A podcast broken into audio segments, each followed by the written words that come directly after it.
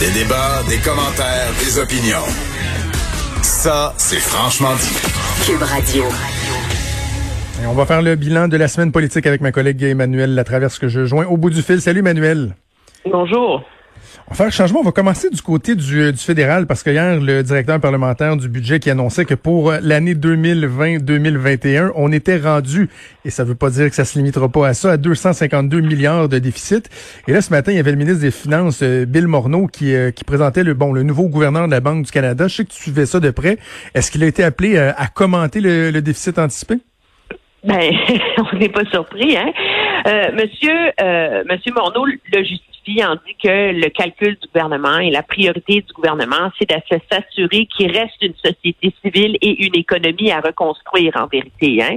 Une fois que tout ça va être fini et que donc le gouvernement n'a pas vraiment euh, le choix d'investir pour soutenir les Canadiens, mais aussi pour soutenir les entreprises. Parce que si on veut qu'il y ait une relance économique, faut qu'il y ait des entreprises qui soient assez en santé pour pouvoir la, la mener, cette relance-là. Ce qui est intéressant, c'est que ça fait deux jours qu'on pose des questions au, euh, au premier ministre, au ministre Morneau sur, OK, mais comment on va l'éponger, cette dette-là? Là? Est-ce que vous allez, est-ce qu'il va y avoir une austérité après? Est-ce qu'il va y avoir des baisses d'impôts, euh, des hausses d'impôts, euh, etc.? Et il n'y a pas l'once d'un début de réponse là-dessus. La réalité, c'est que le gouvernement est pas là-dedans en ce moment. La priorité du gouvernement, c'est de naviguer la crise et on n'est pas en train de faire les, euh, les plans de sortie de crise tu veux. Il faut comprendre. Mais, mais, mais Emmanuel, je, je, me permets de t'interrompre. Écoute, dans euh, avant la crise, là, euh, on dirait que ça fait des années, mais il y a quelques mois, non seulement on avait un gouvernement fédéral qui faisait des déficits alors qu'on était dans une dans une période de, de, prospérité, non seulement ils faisaient des déficits, mais ils étaient même pas capables d'évaluer le moment où ils retrouveraient l'équilibre budgétaire. Donc, d'espérer que en ce moment, Bill Morneau nous dise oui, oui, on a un plan, on va faire ça comme ce serait carrément de l'utopie, là, tu sais. Oui, ça serait de l'utopie. Il y a deux choses qu'il faut tenir en compte sur la taille de ce déficit-là. C'est sûr que c'est en termes bruts, là, c'est le plus gros déficit jamais enregistré, mmh. ok, depuis qu'on les calcule. Euh, et le, le ratio là, de l'endettement du pays à la taille de notre économie est passé de 31% avant la crise à 48,4% maintenant. Mmh.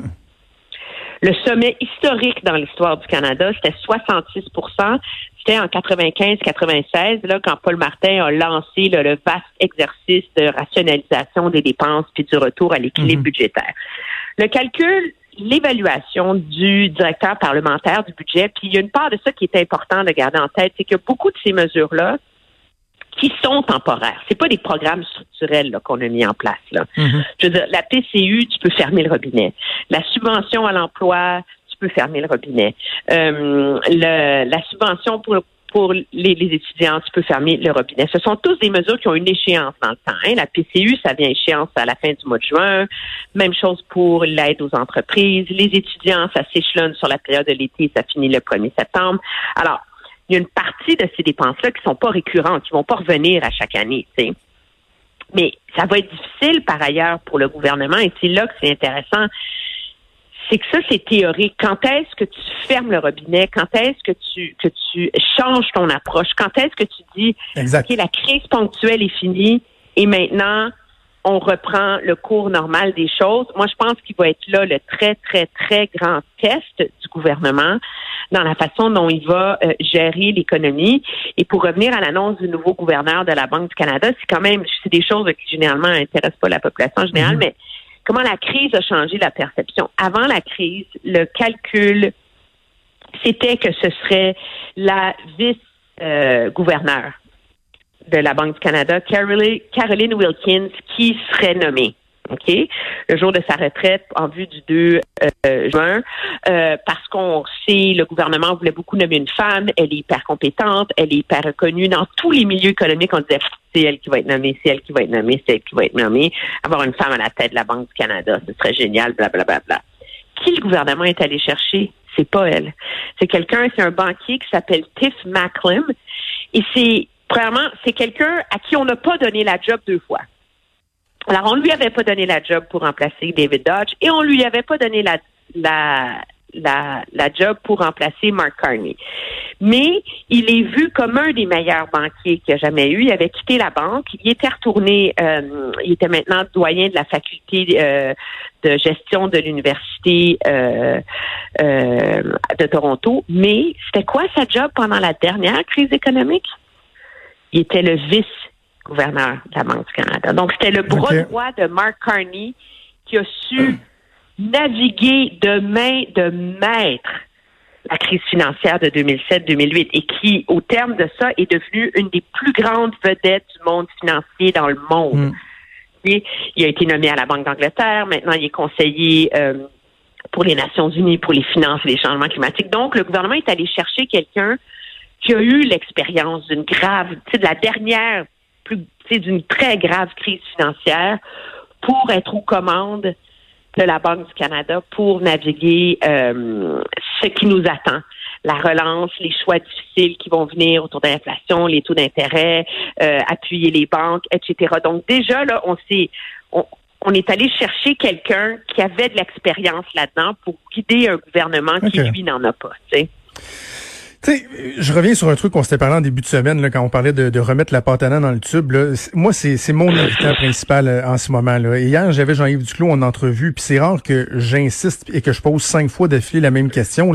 Mais quand on leur soumet des cas, des, des, cas réels qui nous sont rapportés de gens qui, par exemple, ont décidé de quitter leur emploi plutôt que de retourner à temps partiel parce qu'ils disent à leur employeur, non, non, mais la PCU est plus avantageuse, qui sont pas capables de dire à ces gens-là, vous n'avez pas le droit, vous n'êtes pas éligible, puis on va vous pogner c'est ça qui me dérange, là. C'est que là, oui, il y avait un besoin pressant, parfait, ils ont ouvert les valves, OK.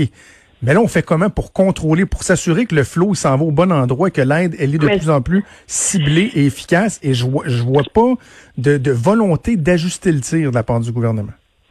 Mais le problème qu'a eu le gouvernement, c'est qu'il a mis la PCU en place avant la subvention au salaire. S'il avait mis la subvention en place, les gens n'auraient pas quitté leur emploi, puis le choix se poserait pas. Hein?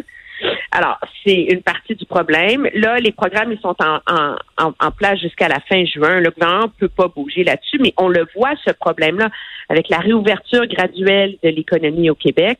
Dans le commerce de détail où les salaires sont vraiment pas importants, il y en a combien qui vont décider de rentrer travailler plutôt que euh, de garder la PCU. Le seul argument à présenter, c'est écoutez, les amis, là, à un moment donné, tous ces programmes-là vont finir et vous allez tous vous chercher une job. Donc, aussi bien retourner à ton ancien emploi que d'être sur la ligne de départ avec 5 millions d'autres travailleurs quand, toutes ces quand tous ces programmes-là vont cesser. Moi, je pense que là-dessus, le gouvernement ne peut pas remettre la patate dans le tube. Là. Je veux dire, c'est il a, il a fait son lit et on en assume euh, les conséquences. Là. Hmm. OK, allons faire un tour du côté de Québec parce que c'était une, semaine vraiment cruciale avec les, les, deux annonces, le plan pour le retour à l'école, le plan pour la réouverture des entreprises. De façon générale, parce qu'on comprend que l'exercice euh, était périlleux, qu'on peut pas avoir la réponse à toutes les questions. C'est sûr, c'est du jamais vu, c'est pas évident. Il y a un niveau de difficulté euh, qui, qui, qui, qui, qui, est incroyable. Euh, comment tu évaluerais la performance du gouvernement euh, malgré tout ça? Ben, la performance du gouvernement, on va la savoir dans trois semaines. Non, mais pas, on va, on va pouvoir l'évaluer en vérité à la moitié du mois de juin.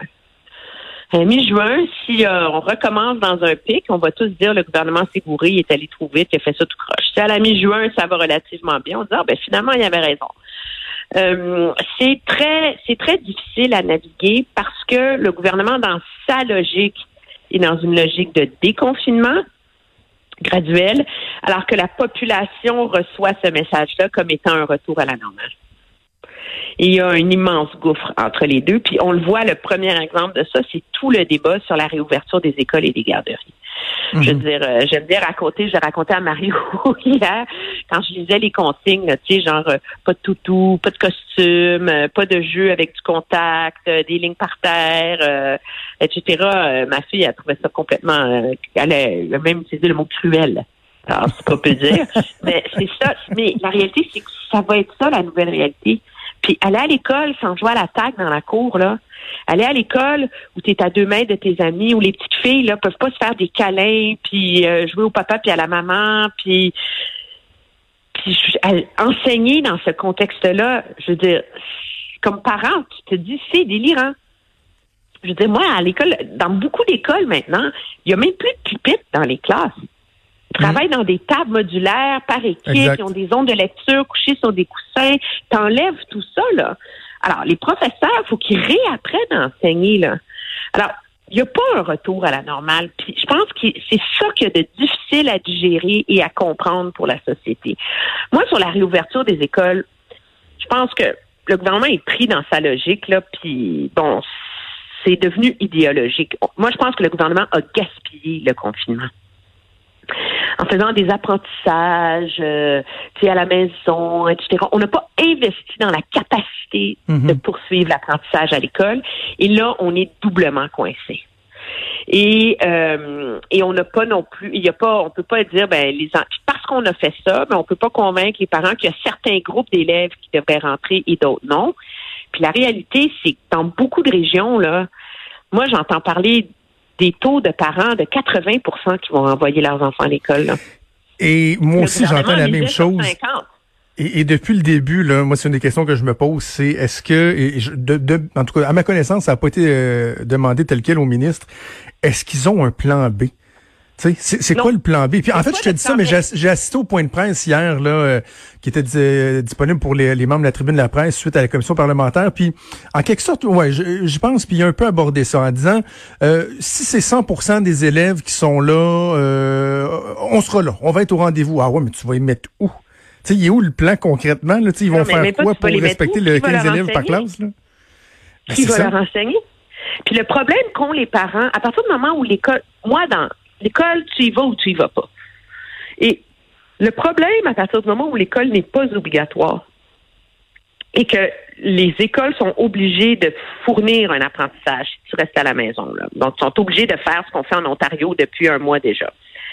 C'est que moi, comme parent, heureusement, je vais pas à me poser la question, là, ma fille, mais je, je regarde les parents que j'ai qui habitent au Québec autour de moi. Ils veulent envoyer leur enfant à l'école. Si leur enfant est dans le même groupe que leurs amis, si leur enfant leur enseignante. Ouais. Si ton enfant est dans la gang qui se ramasse euh, à l'école secondaire avec une enseignante qu'ils n'ont jamais vue de leur vie, puis que leurs amis sont pas dans le groupe, quoi ça sert d'aller à l'école? C'est Ben, c'est quoi la différence entre ça et un camp de jour, finalement? Là? Ben, c'est parce que, alors là, tu te ramasses dans un contexte où, objectivement parlant, le gouvernement, ça même M. Roberge l'a admis, on va pas à l'école pour sauver l'année scolaire. On va à l'école pour en- donner un environnement sécuritaire et sain aux enfants. Donc, on rouvre toutes les écoles et on crée un immense casse-tête parce qu'on n'a pas, parce qu'on, la priorité idéologique, puis c'est un choix qui se défend, mais il faut l'assumer du gouvernement, c'est qu'il y a des enfants pour qui le confinement est devenu un enfer sur Terre et Exact. qu'il faut les sortir de leur maison. Alors, c'est pour Euh, ça que les écoles ouvrent. Je, je continuerai la discussion pendant, pendant des heures. C'est super intéressant, mais malheureusement, le, le temps presse. Mais je me permets une, une question. Tu disais, euh, plus personnelle, tu disais, euh, bon, toi, ta, ta fille va à l'école en Ontario, ça s'applique pas. Mais est-ce que tu t'es fait la réflexion à savoir si elle était au Québec, en tant que parent, est-ce que tu aurais euh, opté pour le retour en classe ou le, le maintien à la maison?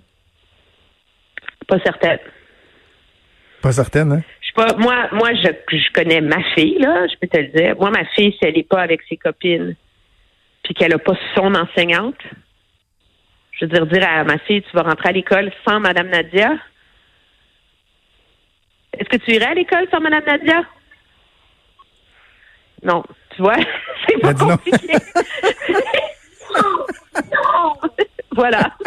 Parce que la, la facile. question. C'est aussi de faire faire des conjugaisons pendant que maman fait la radio. Alors, tu vois? C'est ça le problème que ça pose. Mais c'est ça, mais ça dépend des enfants. Puis en, en- en quelque part, le choix à ce moment, à, à cet égard-là, il, il est souhaitable. Tu sais, tu vois, moi, je j'ai euh, un, un gars là, un, un jeune garçon qui, qui est tellement social que lui, là, peu importe le prof, il va y aller, puis il va s'entendre bien avec tout le monde. Fait que tu sais, lui, on lui a dit, ça se peut que ce soit pas Madame Sandra, ça le dérange pas. Lui, il va être content de retourner à l'école, puis euh, Ouais, d'avoir ses Madame. Nadia, moi, je peux te dire, ma fille, sans Madame Nadia et sans euh, Eliana et Alex autour d'elle, ça se passe pas, là. Assez, là. Elle veut faire de la radio. Elle saute fille à côté de moi. Ben, euh, donne-lui le téléphone, on peut y parler si tu veux. non, non, c'est correct. là. Elle va dégénérer. Écoute, t'as déjà fait une vidéo virale avec ta tentative de mettre ton masque à la télé cette semaine? On peut faire un podcast viral avec ta fille qui nous parle de confinement. C'est ça qui est en train de... Mais non, mais je blague à part, tu, tu fais de la télé dans, dans, quelques minutes, alors je te laisse aller. Euh, bon week-end, cher Emmanuel, puis on se reparle euh, lundi. Ça me fait plaisir. Au revoir. Salut, bye.